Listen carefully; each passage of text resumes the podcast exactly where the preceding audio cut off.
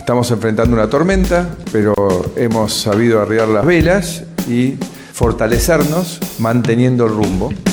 Mi nombre es Alejo Paceto, soy politólogo y esto que te voy a contar es una pastilla política. Un presidente que dijo que la inflación la iba a dominar de taquito y que era de los pavos o de los bobos del mundo. A un pibe, Elegant, creo que se llama Elegant, ¿no? Eh, un rapero. Maquiavélico. Nicolás Maquiavelo fue un diplomático, filósofo político y escritor italiano del Renacimiento. Es considerado el padre de la ciencia política moderna. Entre sus obras más representativas se encuentra El Príncipe, escrita durante su periodo de exilio en 1513 e inspirada en César Borgia. Es considerada una de las primeras obras de carácter político de la modernidad.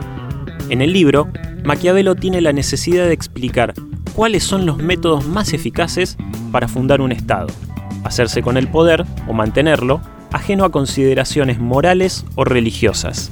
Es la teorización de cómo sería el gobernante ideal.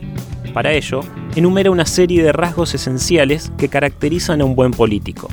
Entre ellos destacan manipulación, haciendo uso de los medios necesarios para alcanzar los fines, tenacidad y astucia para esquivar obstáculos, amoral, ya que debe estar por encima del bien y el mal, ingenio y carencia de escrúpulos. De este modo, el príncipe supone la exposición de un conjunto de estrategias que debe seguir todo aquel gobernante que desea alcanzar y conservar el poder político.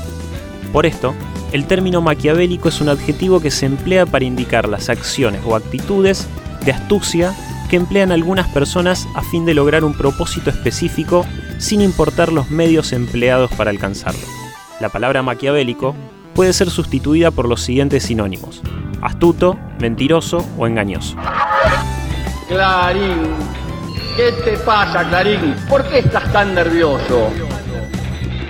Esto fue una pastilla política.